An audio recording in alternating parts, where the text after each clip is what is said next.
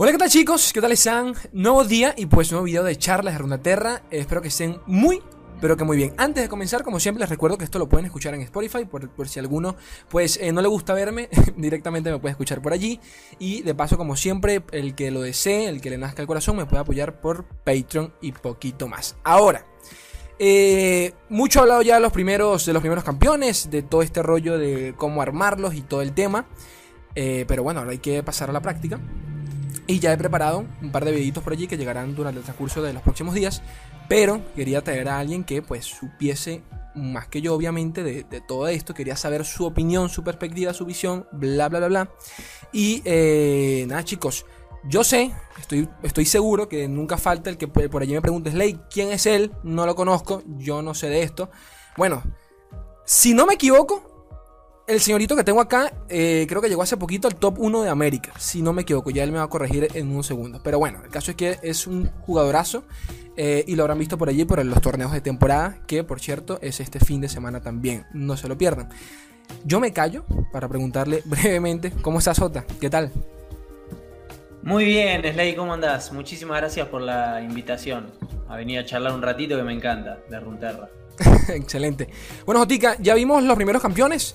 Eh, hasta, hasta para cuando grabo esto, pues este, hoy presentaron cuál a, a, Nasus, ¿no? Eh, primero principal, quiero saber primeras impresiones sobre Churima. ¿Qué te parece por encimita? ¿Te gusta, no te gusta?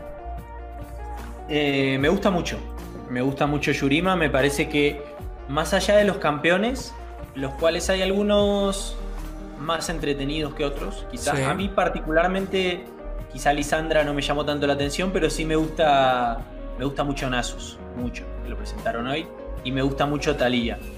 Eh, pero la verdad que, que, más allá de los campeones, como te decía, el lore, el arte, todo lo que viene alrededor de las cartas de Runeterra, que es algo muy, muy rico, me parece que en esta expansión fue llevado, fue llevado al máximo, digamos. Las, las animaciones de leveleo de los campeones, sí. ese tipo de cosas, tan increíbles. La de Talía es una obra de arte.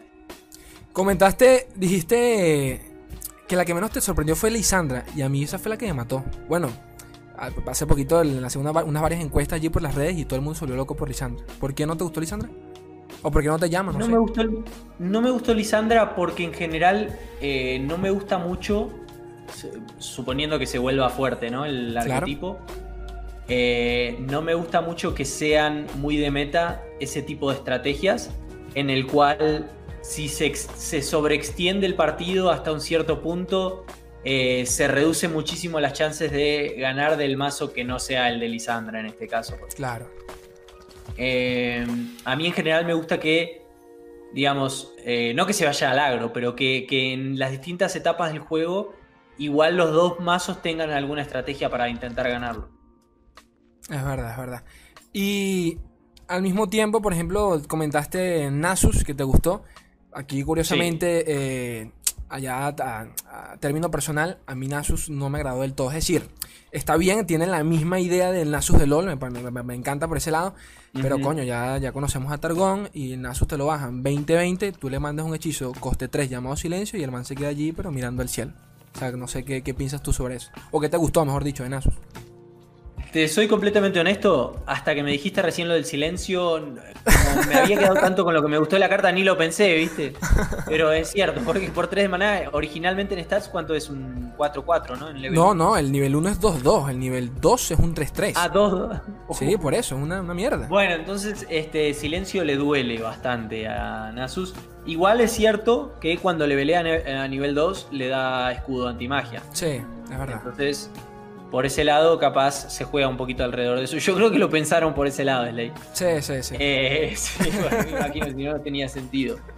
Pero me gusta mucho lo de lo que vos decías, el sabor de las cartas, digamos, de que, que sea muy similar el efecto de lo que hacen Runterra a lo que hacen LOL. Me sí. parece que es muy simpático y, y, atractivo. Pero me gusta mucho también eh, el hechizo de Nasus. Entonces no sé si es como parte del campeón, a lo mejor que sí pero me gusta también en parte por su hechizo, que es el. Eh, sí, el digamos, el bonk. El pong, ajá. Sí. El bonk a la cabeza de, de, bueno, de un seguidor o de un campeón rival que te bufea. En, los efectos en todas partes me, me, me parecen muy divertidos. Eh, y, y, que te bufea a todos los campeones en más 2 más 2. eh, me gusta mucho, la verdad. Sí, sí, ahí le veo un poquito de sinergia quizás con... Bueno, hay que ver porque todavía faltan campeones, ¿no? Pero bueno, este... A ver, eh, Renekton, eh, ya se los dije en un video por allí, Renekton es uno de mis favoritos, creo yo que por el, no sé, mi opinión es un poquito flexible. O sea, el nivel 3 ya es una estupidez lo que hace ese campeón, pero el nivel 2 ya es tipo mazos más agresivos, quizás hasta con Noxus, con Demacia, quién sabe. ¿Qué opinas tú de eso? Eh, Renek me gusta del punto de vista de las combinaciones que puede tener con otros campeones, como puede ser con Sharvan. Eh, Exacto. Eh, creo que en esta expansión están explotando muchísimo una interacción que, digamos, a partir de esta expansión va a ser algo de sentido común, pero que no lo era antes. Eh, creo que hay gente que no sabe, por ejemplo, que si Lee Sin leveleado agarra a una unidad con vulnerable, le pega la furia del dragón, o sea, la patada. Sin necesidad de haber hecho un hechizo que le dé eh, desafío, porque cuando vos forzás uno de esos trades, por más que sea porque el otro tiene vulnerable, cuenta como que lo estás desafiando. Y eso mucha gente quizá al día de hoy no lo sabe, pero, pero creo que en esta expansión están jugando muchísimo con eso, va a haber muchísimo de dar vulnerable, muchísimo de desafío y de las estrategias que vienen detrás de eso. Todo lo que sume estrategia al juego y lo, haga más complejo, que no sea algo burdo de sumar, bueno, esto está bueno porque es, eh, si era un 4-4, bueno, ahora es un 8-8. No, eso a mí no me interesa. A mí lo que me gusta es eso que están haciendo ahora, de agregar complejidad y, cosas estratégicas. Tú mencionaste... Y por ese lado sí, me gusta lo de Renekton. Vale, vale. Mencionaste lo de... Mencionaste lo de vulnerabilidad con Lee Sin. un pequeño dato acá porque por Discord lo estuve discutiendo hace unos días sobre por ejemplo, yo sabía eso, pero yo lo aprendí a los coñazos, o sea, lo aprendí a la mala, que el Lee podía hacer eso. O sea, que al parecer, técnicamente hablando, vulnerabilidad y desafío son la misma cosa. Entonces, eh, claro. eso es un problema. O sea, desde tu punto de vista, ¿eso es un temita de redacción por parte de Riot o, qué carajo? No sé. Eh, es una buena pregunta. Eh, depende, creo que alguien te lo puede explicar y que vos digas, ah, tenés razón, digamos, ¿no? Como que puede tener alguna lógica. Eh, básicamente que tenga desafío eh, o que lo esté desafiando por la razón que fuere, son lo mismo, pero no quedaba claro si tiene que estar desafiándolo con la palabra clave desafío. Exacto, exacto. Eso es lo que a lo mejor no quedó del todo claro. Eh, pienso que si se hubiera tenido que explicar, se tendría que haber explicado antes. Y creo que ahora ya no va a ser necesario porque va a ser tan común la situación que va a quedar como claro solo, digamos. Pero a lo mejor sí se podría haber redactado mejor, pero ya es como muy tarde para, arreglarlo. Papito. el daño ya se hizo en ese sentido. Ahora ya, va a quedar claro. Exactamente. Este, Papito Jarvan, a mí en lo personal fue el, que menos entusiasmo me dio. Me pareció, hombre, me pareció demasiado épica como se baja el Jarvan solo automáticamente. O sea, el, un, ataque abierto es Insta GG. Pero, coño, no deja de tener 3 de vida, no sé, no me, no me gustó eso, pues, no sé. ¿Qué piensas tú? Eh, bueno, viene con la barrera, eh, pero sí, es baja la vida, quizá para evitar eh, que se vuelva demasiado fuerte por el hecho de que el leveleado tiene una habilidad que es muy muy fuerte. Yo creo que eso es lo que a lo mejor mucha gente está ignorando, que es el cataclismo. Porque el cataclismo tiene montones de usos y algunos muy estratégicos. Hablábamos recién de Renekton, yo te quería comentar que eh, en tu turno de ataque, si vos haces cataclismo, la gente se imagina, ah, cataclismo para Jarvan, que gana barrera. No, si vos haces cataclismo con Renekton, va a estar atacando con desafío. O sea que va a estar ganando, si estábamos a suponer en eh, level 2, más 3 más 3. Exacto. Y eso no es tu turno de ataque, eso es un ataque que además, como tiene abrumar, vamos a suponer que vos haces cataclismo con Renekton y una araña 1-1 o sea, todo el daño de Renekton menos uno también pasa al nexo. Y después tenés tu ataque de tu turno. Entonces, eh, eso es algo que creo que puede dar combinaciones muy locas con Cataclismo que la mayoría de la gente todavía no exploró. Y que a lo mejor eh, a Jarvan realmente necesita tener esa vida muy muy baja porque si no puede ser muy fuerte. Exactamente. Eh, eso es bueno, eso, es curioso porque no lo había pensado del todo el tema de Renekton. Sabía, o sea, la, sinergia era clara, pero es verdad. El, el temita allí con Renekton y Cataclismo es una, bestialidad. A ver, otra cosita. Siempre, ya esto lo he hablado también en otro video, pero bueno, ya que te tengo acá, tengo que preguntártelo. Veo que siempre todos los, entre comillas, Sign, eh, por allí veo ciertas quejas, no quejas, no, comentarios respecto a Targón y todo este tema. Yo sé que Churima va a salir en, nada, en una semanita sale Churima y pues capaz todo cambie, hay que ver. Pero, eh, a ver, ¿qué piensas tú en general de Targón? Esto lo pregunto para contextualizar un poco el tema de Aphelios y TF, en donde ya está no sé si es un poco hasta absurdo. O sea, la gente siempre dice no puedes nerfear a TF en Aphelios, pues me parece que es cierto. O sea, tú, tú nerfeas a TF y lo matas. O sea, el campeón está demasiado justo. A Aphelios quizás por allí sí se le puede tocar, porque el value que tiene es una estupidez. Eh. Pero no sé qué piensas tú. ¿Qué piensas tú? ¿El problema es Targón o, los campeones? Em, a ver, Targón tiene muy muy buenas cartas y las han nerfeado varias. Yo creo que igual entre esos dos el más fácil de nerfear es TF, porque eh, digamos, el número de, cartas que tiene que ver de robo. Ok. Se me mutió un segundo. No, te escucho, te escucho. Em, y.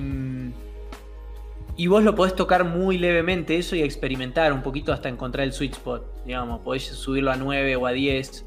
Eh, y ahí a lo mejor lo lográs balancear un poquito más. A Felios tendrías que cambiar. Eh, o sea, hacer un cambio de cuántos, cuántas armas generás o qué tan rápido, creo que sí sería muy, muy brusco. Pero tendrías que cambiar qué hace cada arma. O alguna de las mejores, digamos. O en el caso de Aphelios también podrías hacer cambios indirectos, como por ejemplo que Pulpaquete el daño se lo haga cuando es invocado y no cuando es jugado. Eh, en cuyo caso ya no sería tan increíble el Crescendum. Sí. Eh, pero pienso que, que, igual esas cuestiones, lo mismo que como lo que decíamos del texto, si se iban a resolver, se tendrían que haber resuelto antes, si es, si acaso se tenían que resolver. Y ahora yo creo que mejor esperemos a ver Yurima, porque me parece que Yurima eh, puede ser muy fuerte. Y, y, bueno, a lo mejor amerita que después revisen Yurima, las cartas que han presentado hasta ahora, o que sí, o las dos, o solo Targon. Hay que ver primero cómo se acomoda el meta antes de tomar alguna decisión. Es como cuando alguien te pregunta, eh, ¿qué cartas a la primera semana de una expansión, qué cartas me conviene usar comodines para crear, ¿no? Y ahí yo siempre digo lo mismo, eh, la contestación. Primero, espera a que se acomode el meta, porque la primera semana los mazos que son meta, entre comillas, no son los que van a dominar en dos o tres semanas, que son los que se van a establecer. Entonces, más vale esperemos a que se, que se acomode, que se acomode, que se acomode un poco y ahí ya vemos si hay que nerfear, si hay que bufear, si hay que craftear. Sí, sí, sí. El problema de Targón, bueno, el problema no, quizás si, si vemos todo desde en retrospectiva, es que tiene, tiene hechizos tan emblemáticos, tiene por allí al Bastión, que ya se nerfeó, el temita de silencio, que le han hecho un nerfeo y un rework a la carta, es increíble, en, solo una season, este, el temita que otro sí peligroso, los celestiales, pero bueno, eso es tema aparte. Pero. Cascada pálida, nerfeada. Cascada pálida, exactamente. Eh, hechizos muy emblemáticos. Y luego vemos, por ejemplo, que ahora eh, Churima ya nos presentó allí el, reloj de Soñas, ¿no? Este, que aparece, si lo vemos, por el coste que tiene, es prácticamente un. No un denegar, sino como un bastión. Me asemeja más al bastión. Lo cual es buenísimo. Y, ya que hablamos de él, tenemos una tercera región que está más muerta que el carajo. El denegar y, el y la bendita Jonia. ¿Qué piensas tú de Jonia? ¿Se le, se le toca rigor a toda la región o qué carajo? A ver, eh, igual ese. Em, hay, hay mazos de, de, Jonia, o más bien, hay un mazo de Jonia que sería Lee que los mejores jugadores de todo el servidor eh, lo juegan mucho. Alguien podría decir, y sí, porque la mayoría de las cartas son de Targon. y probablemente tendría razón. Pero hay algunas muy buenas cartas de Jonia. A lo, mejor capaz también le falta un poquito más de aparición porque los campeones de Jonia son bastante malos, digamos. Sí, sí, sí. Eh, o sea, tenés a Karma, tenés a Yasuo, tenés a Lulu. Eh, es la región menos usada desde muchísimo tiempo. Sí, sí, sí, sí. Pero tiene mucho que ver, me parece, con que los campeones son muy malos. A lo mejor se puede llegar a prever un bufeo por ese lado, yo siento que, y no sé si estás de acuerdo conmigo, pero por lo menos lo que nos han demostrado hasta ahora eh, los desarrolladores de Runeterra es que acostumbran a hacer mucho de empujar al, que está un poquito rezagado y eh, frenar un poquito al que viene al que viene fuerte, digamos. Mm, Como que, no sé, en su momento Deep era muy fuerte, pum, ah, para abajo. Eh, en su momento Go Hard era muy fuerte, pum, para abajo. Y también este, bufear a los que están un poquito abajo. Sí, sí. Eh, eso es cierto porque, por ejemplo. Claro, pero por ejemplo en el caso de Gohar, Gohar creo que superó el umbral. Bueno, yo no sé si, si tú lo sabes, capaz sí, pero igual lo comento para los chicos. Eh, Río tiene un umbral de que si una, un mazo supera cierta popularidad y al mismo tiempo cierto win rate, automáticamente le cae un nerf o hay, hay que revisarlo por algún lado. Gohar lo superó, la plaza también lo superó en su momento y pues le, le cayeron sus nerfeos. Pero leyendo siempre es que me sorprendió bastante porque últimamente por allí, por allí, por algunos lados leí eh, quejas de jugadores, pero de, coño, de, los altos, ¿no? Pero de, Norteamérica, por allí quejándose de, de, Targón, pues. Y es raro porque lo digo yo, por ejemplo, lo digo yo que soy un random, la gente dice, no es ley, yo me cojo a todos los Licins sin ningún problema. Dígame TF, me lo recontracojo. Ah, pero lo dice un recontrapro que está recontramamado de, de Licin, pues la cosa cambia un poco. Pero bueno, era, era eso, era para tener eso en, mente. Este... Em, cuéntame, cuéntame. Sí. No, te iba a decir, eh, muchas de las quejas de pro players, las que he leído yo, a lo mejor son las mismas o a lo mejor no, pero muchas eh, mayormente enfocadas quizá a la mecánica del silencio fueron, que, el silencio fuera tan, tan disponible y tan fácil, eh, que, limita mucho el juego porque como decíamos no hoy con Nasus, si no le ponen el escudo de mágico no se puede jugar Nasus porque un silencio y chao. Correcto. a lo mejor es, el problema es no sé, Jonia tiene de negar, que limita, entre comillas, muchos estilos de juego. Pero al Jonia ser malo, eh, no se juega tanto Jonia como. O sea, si no es la, clase principal de un mazo, no la vas a llevar de acompañamiento. En cambio, Targon, casi todos los mazos pueden llevar Targon, digamos, de acompañamiento si no es de principal. Eh, y eso hace que haya una abundancia de silencios y eso sí termina teniendo un efecto limitante en el meta. Por ese lado lo entiendo. También es cierto, eh, yo no soy pro player, pero, eh, pero también me sucede eh, que, que, uno a veces se pone medio quejoso, sobre todo en los cambios de meta, o llorón si quieren, me pasa, porque uno que juega mucho competitivamente aprende el meta, aprende a jugarlo, los matchups y eso, y, y cuando pasa como la salida a Felios, es como que revuelve todo y hay que volver a empezar y quizás iguala un poco para abajo los win rates. Entonces uno eh, viene de ganar muchos partidos al final de un meta, pues ya conoce todo y empieza a perder un poco más seguido y es un poco frustrante. Pero bueno, eso le pasa a todos, nos pasa a todos. Y, creo que, no hay que desmerecer las quejas, pero también hay que saber que muchas veces va a haber quejas de por demás. Claro, claro una pregunta aquí ya a gusto personal. Ya que hablamos un poquito de Targón y todo este tema de, que, bueno, es una es la última región, es la más nueva y se nota, se nota creces la diferencia entre Targón y, por ejemplo, Jonia, el funcionamiento de los campeones, los hechizos. Este, sí, o Piltover. Exactamente.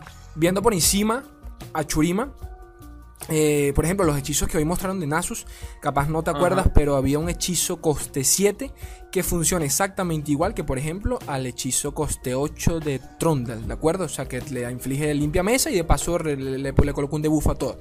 Entonces, ya estamos viendo por allí hechizos que se, como que se repiten, pero la mecánica es más complicada. O sea, que requiere más cabecita. Eso me gusta. Entonces te pregunto, Yasuo.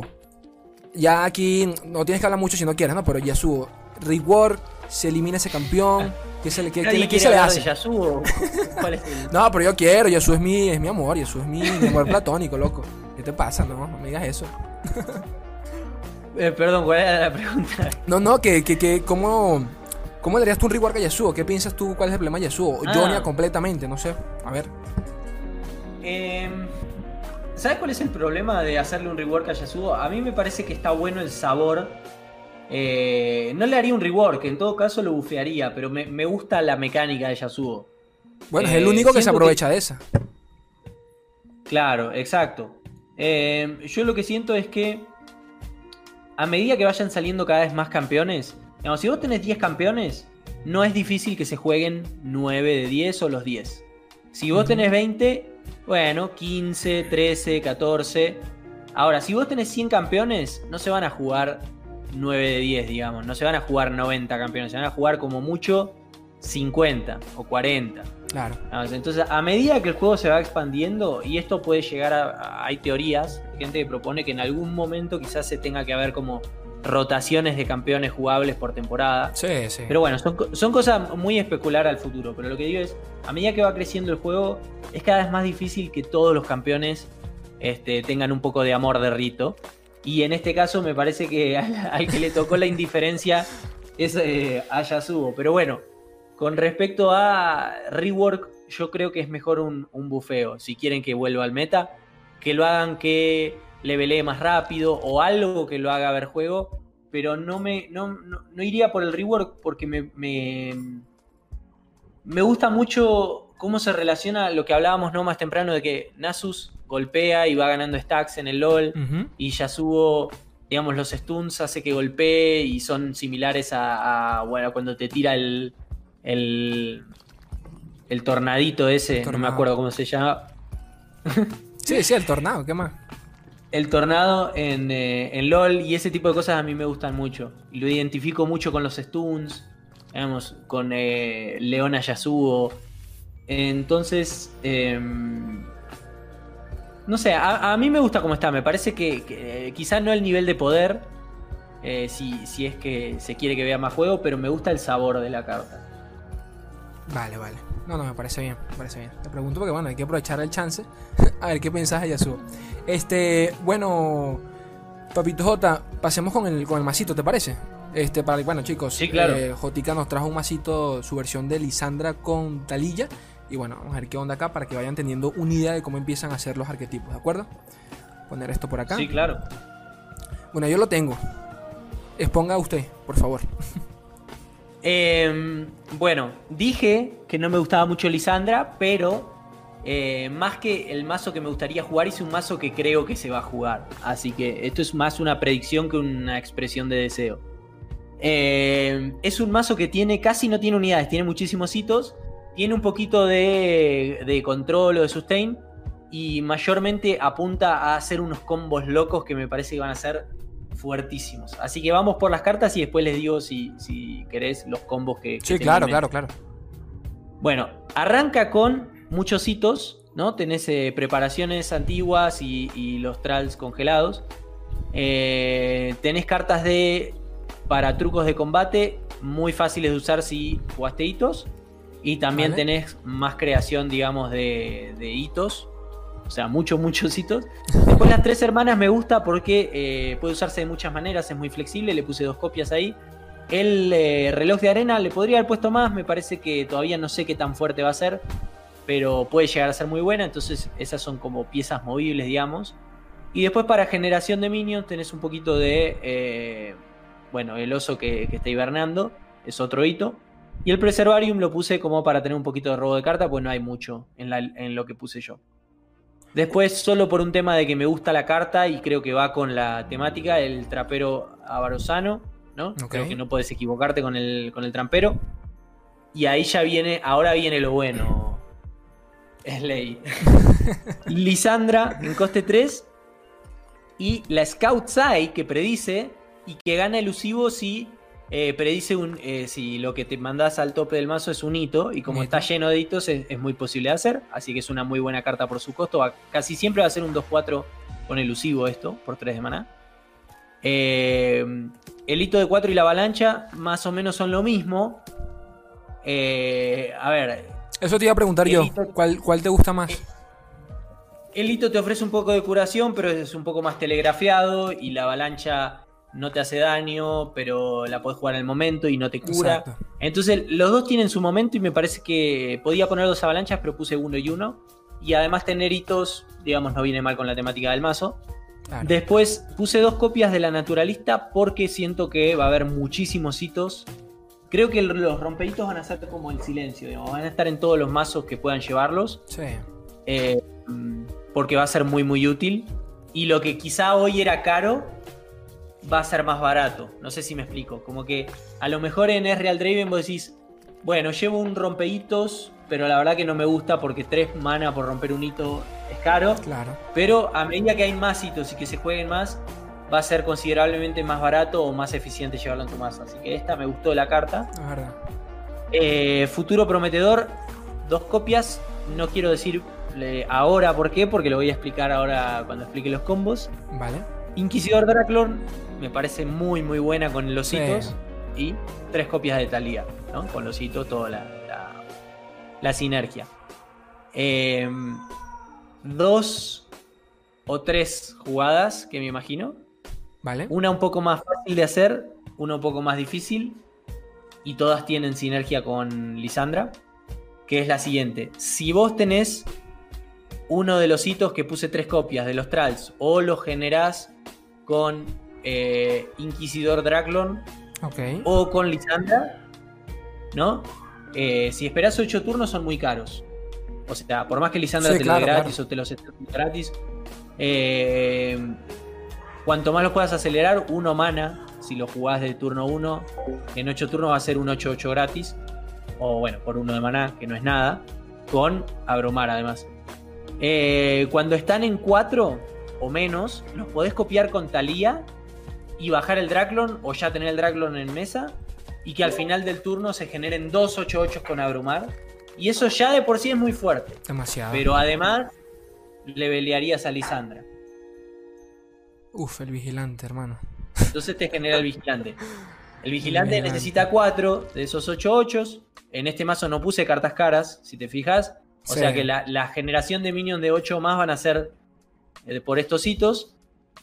Y ese combo lo veo bastante posible y factible y que pueda suceder. Ahora, el más complejo, pero que también lo veo eh, factible, es si vos usás futuro prometedor en los hitos, vas a hacer que se genere dos veces el resultado final. O sea, en este caso 288. Claro. Si vos a ese hito que tiene futuro prometedor lo copiás con Talía, estás hablando de que estos dos hitos te van a dar 4. Si a vos además, al que copiaste, estaba en 4 menos y bajás el Draclo, vamos a suponer, turno 1 bajas un hito de los que generan 8-8. Ajá. Turno 2, turno 3, turno 4 le pones futuro prometedor. Y después más adelante, o con 10 de maná, Draclon y Talía en el mismo turno, o en turno 5 y en turno 6 lo vas alternando. Draclon y Talía. Eh, a final del turno el Draclon, si estaba en 4 menos, te va a sacar 4 Cuatro. 8 8 con abrumar. En un, o sea, al final del turno. Sí, sí, sí. Y se, puede, y se puede hacer en un turno medianamente temprano para lo que es. Además de todo eso, vas a estar ya cumpliendo la condición del vigilante. Entonces, eh, yo les dije, Lisandra a mí me parece que no es algo que quiero que- que sea muy fuerte, pero esto lo, lo veo como, como algo que se puede llegar a jugar y ese combo en particular lo veo increíblemente fuerte. Sí, sí. Yo ahí, por ejemplo, veo a Lisandra, no sé. Si nos enfocamos más al lado de los, de los Frozen, eh, lo veo con, con Trundle, por ejemplo, por el mismo pilar de Trundle, pero bueno, no sé. Este. Hay, hay- un bichito coste 2, por cierto, ahí en, en Churima, que lo presentaron con el kit de Talilla. Que eh, no sé si lo, lo- lo puedes buscar allí, el coste 2, que cuando, es un 3-1 que cuando se invoca, él crea un hito, invoca un hito. Este hito le sí. Vulnerabilidad Vulnerable. a la siguiente unidad que se invoque enemiga. Entonces, digo esto aquí um, como, como mero dato. el- recuerden que para que Talía aplique el efecto, tiene que eh, tener un bloqueador. Porque Talía no deja de ser un 3-5, si no me equivoco. O sea, es una unidad que no tiene nada de daño. O sea, tiene que tener a alguien adelante para que haga el efecto. Entonces, por allí quizás hay que meterle más vulnerabilidad para que, bueno, para que sea útil, ¿no? Para, para aplicar la, la pasiva, que es lo que queremos con Talilla. El OTK, ¿no? Digo yo, digo yo, no sé. Sí, posiblemente se podría agregar esa a otras. A mí me parece que, eh, digamos, si lo jugás enfocado a Talía, las necesitas llevar, pero realmente no son cartas que te gustaría llevar si no fuera por eso. Claro, claro. Entonces, en este caso, como que lo enfoqué un poquito más al lado de la condición de victoria de Lisandra. Este Sí, mazo sí. Italia está ahí para, para habilitar combos muy locos de copiar hitos y, que- y que por, y por, digamos, por propia cuenta no sea una unidad mala. Sí, sí, sí. Eh, pero sí, sí coincido, podrían, podría llevar, por ejemplo, podría sacar alguna de las cartas de juego temprano y poner esa 3-1 que mencionaba, seguro, sí. No, no, perfecto. Este, bueno, Jotica, ya llevamos 30 minutos acá hablando como si nada. Ya vieron, chicos, un masito de, del buen J y escucharon de buena mano un poquito el repaso de, de lo que vendría a ser Churima. A espera de, eh, bueno, de que presenten lo que falte. Eh, como siempre, chiquitos, depende de ustedes, ¿no? Si de repente me vuelvo a contactar y si él desea volver a estar por acá, depende de ustedes con los comentarios, con los likeazos y todo el temita, eh, que esto se vuelva a repetir. De mi parte, Jota, mil gracias. Como tú no tienes ni idea, tenerte por acá a mí me hace, mucha ilusión. Siempre estoy pendiente de ti. De vez en cuando en la madrugada me paso a verte, pero es que coño, tú streames demasiado tarde, bro. Si no se, si no se puede. No, eh, muchísimas gracias a vos por la invitación. La verdad que la pasé muy bien, me sentí muy cómodo, me gustaron las preguntas además, eh, que eso también es muy importante. Y cuando, cuando, cuando quieras o tus, eh, digamos, tus oyentes quieran, yo sabés que estoy disponible y que me encanta venir a charlar con vos de, de Runterra, que es el juego que nos apasiona. Así que por mi parte también súper agradecido. Y con vos y con la gente que, que esté escuchando, le mando un saludo muy grande a todos. Gracias, Jota. Y bueno, chicos, como siempre, en la descripción tienen todas las redes de él. Por favor, síganlo en su Twitter y síganlo por allí, que también hace streams. Y bueno, recuerden que si no me equivoco, este, este fin de semana lo van a estar escuchando en el, en el torneo de fin de temporada. Así que por favor, vayan todos para allá. Eh, poquito más que decir, chicos. Yo los quiero un mundo y la mitad de otro. Un beso, gente bella. Adiós.